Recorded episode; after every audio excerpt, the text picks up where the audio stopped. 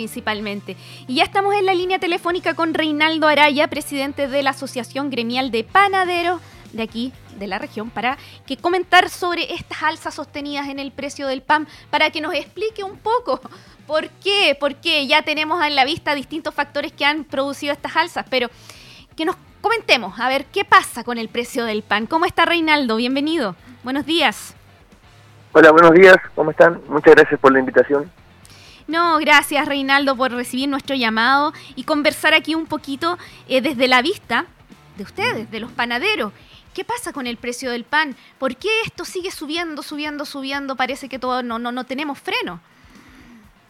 Mira, la misma preocupación que tienen ustedes es la que nosotros tenemos latentemente y todos los días, todos los dueños de panadería y quienes producen pan, sea, no solo en panadería, sino que también en sus casas la gente que, consume este alimento y que lo produce, como dije anteriormente.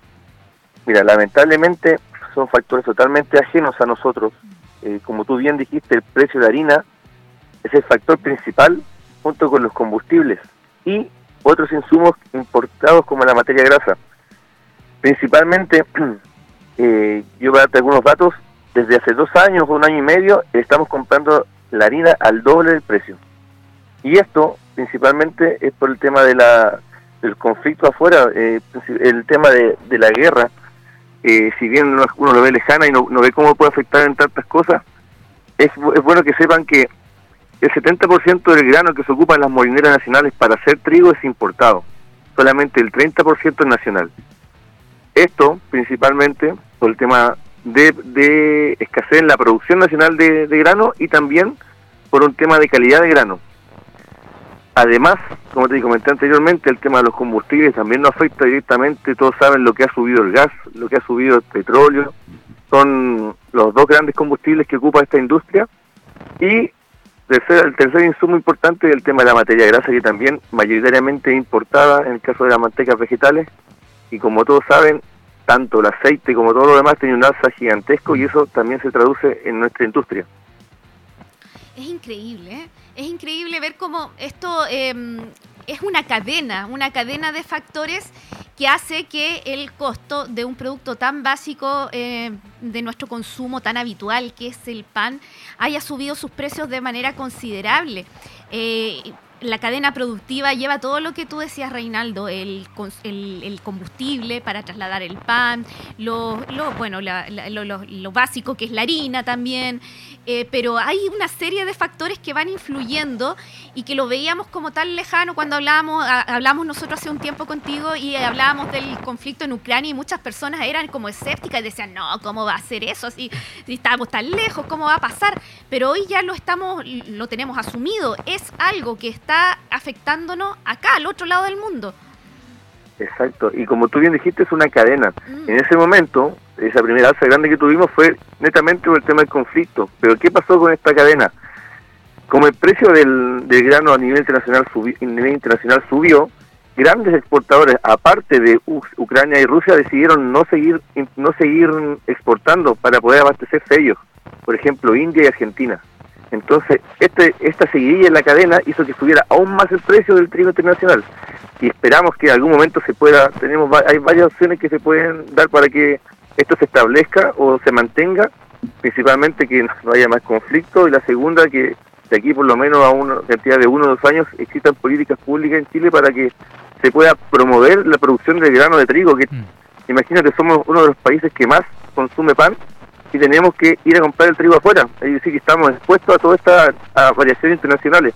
Si fuésemos, por ejemplo, como Argentina o como India en este caso, que ellos producen bastante cantidad de trigo, tendríamos que tomar la misma determinación de ellos, cerrar la frontera, no, no, no exportar y podríamos ocupar nuestro, nuestro trigo para que no nos afecte. Pero lamentablemente esa situación no es la de Chile en este momento. Estamos netamente expuestos a la variación internacional del precio de este de este trigo, este commodity en este caso. Sí, Reinaldo, Andrés Moraga te saluda.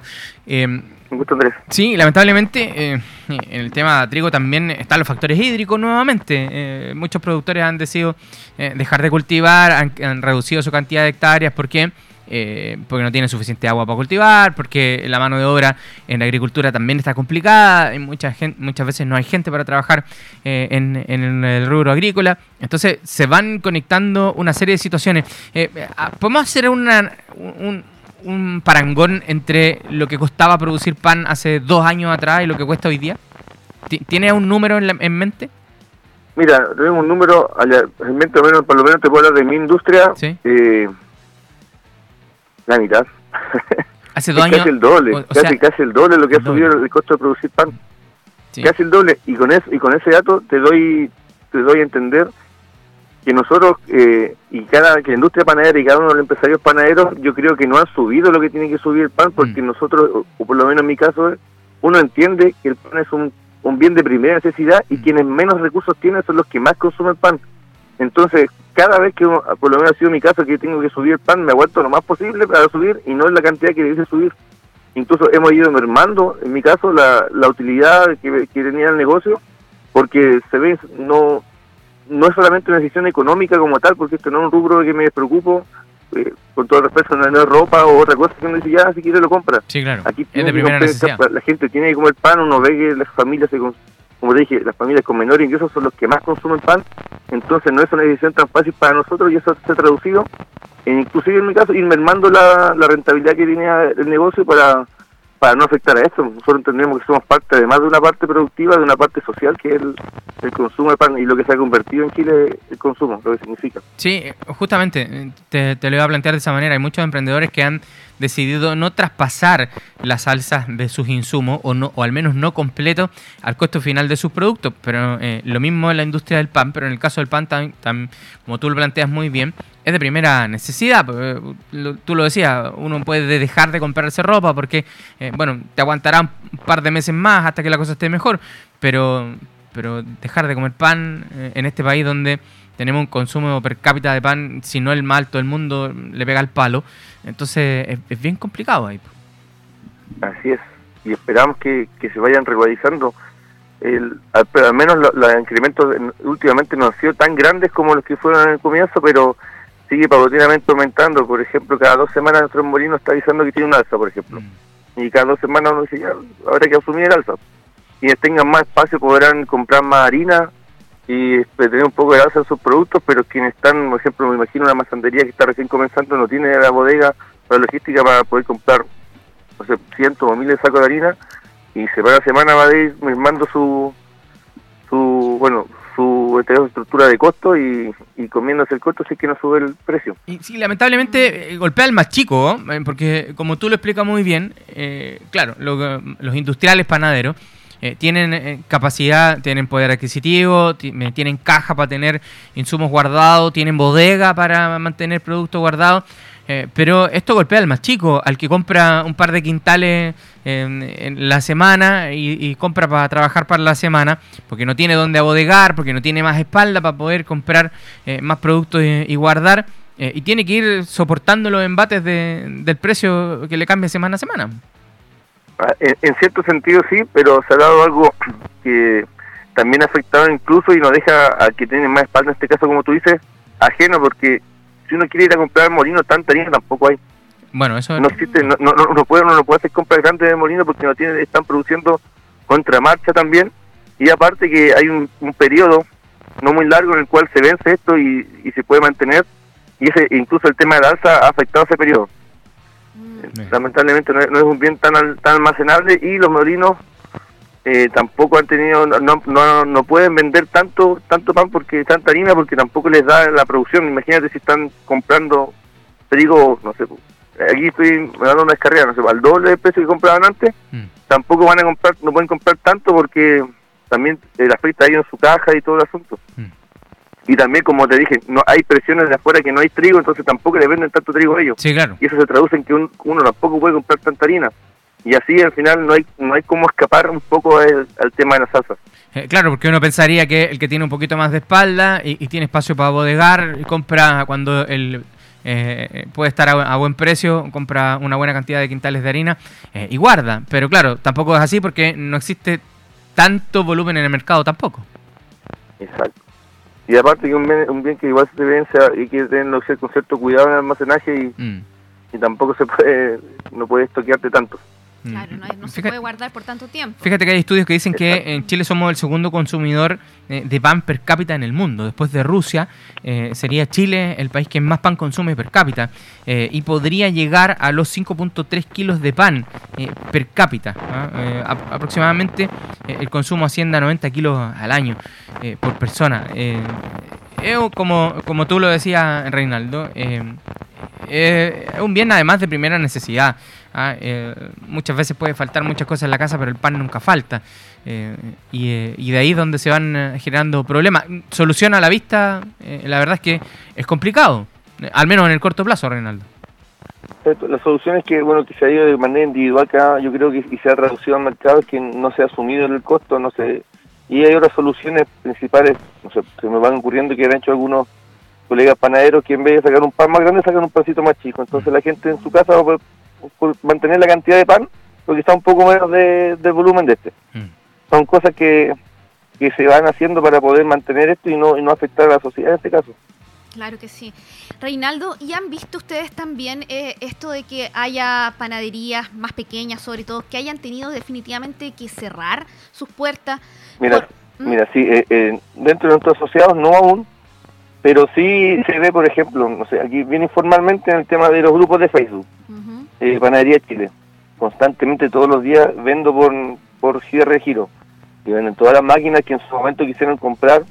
Cuando vino un boom, en este caso de, por el tema de la FP, cuando lo retiro, mucha gente empezó a emprender este rubro tan bonito. Pero lamentablemente esto lo obliga a cerrar porque no tienen el tiempo, ni la espalda, ni la expertise para poder mantener esta crisis en el caso de la, de la alza de las materias primas y se ha visto en ese, en ese medio que muchos locales están cerrando. Como te dije, en nuestra sociedad aquí en la región aún no, pero sí se ve a nivel nacional y quienes quisieron em, emprender con esto eh, no ha ido muy bien y han tenido que ir cerrando. Claro, me imagino, sí. Es que son como una suma de factores, si es que no pueden traspasar estos costos que tienen mayores en la producción al consumidor, porque si lo traspasan también van a correr el riesgo de que eh, les disminuya la clientela, pues no va a ir la misma cantidad de personas a comprar. Entonces ahí es una suma de factores que finalmente para muchos ya no se hace rentable el negocio, definitivamente. Exacto. Lamentablemente, claro. ¿Cuál es lo, que visualizan ustedes de aquí a futuro? Eh, ¿Va, ¿Podría seguir aumentando los costos? Mira, si sigue todo tal cual como está mm. ahora, sin duda van a seguir aumentando. Esperemos que haya algún cambio, que haya algún cambio de política, que estamos esperando política internacional, que grandes productores decidan nuevamente, por ejemplo, exportar y sería lo único que nos pudiese ayudar a, a, a, bajar los, los costos porque ni aunque quisiéramos en este momento aumentar todo el trigo que queramos, no va a estar de aquí a corto plazo, entonces ese resultado no, no nos va a ayudar en el corto plazo a disminuir costos. Esperemos que se mantenga, yo creo que sea, pero lo que dice el, mercado es que posiblemente siga subiendo. Así es, claro. Y es y tal cual como otros productos, inclusive, por ejemplo, tú sabes, como el aceite se fue al doble en una noche de la mañana y, y el costo se tradujo en la gente, nosotros al menos lo que es el, tono de la industria se ha visto que no se ha traspasado completamente porque se entiende la necesidad del producto en, en las personas. Complicada, eh, complicada situación, no está fácil, eh, para muchos eh, está complicado, pero bueno, el rubro del pan, lo hemos dicho, termina siendo de primera necesidad, tal como tú lo decías, de repente en las casas donde menos presupuesto hay es donde más pan se consume, y eso toca directamente el bolsillo. esperemos que, que, puedan venir tiempos mejores para, para la industria del pan también, que no lo ha pasado muy bien. Esperemos, esperemos que se vaya todo mejorando. Sí, vamos a, ver qué pasa y quizás, claro, como dices tú, Reinaldo, falta alguna política más a largo plazo de parte del Estado que, pueda invertir en la materia prima, que en este caso es el trigo, para, para no tener que volver a situaciones como estas de, de tener que depender exclusivamente de la importación porque ahí es donde no, no, tenemos nada que hacer, pues los costos internacionales suben y también ahí se traspasa todo eso a nuestros mercados nacionales. Bien, Reinaldo, agradecerle por el contacto. Muchas gracias a ustedes por, por darnos tribuna para evidenciar la, la realidad que estamos viviendo en este momento y, y que afecta a todos, tal como dijeron ustedes. Claro que sí. Bueno, eh, un abrazo. ¿ah?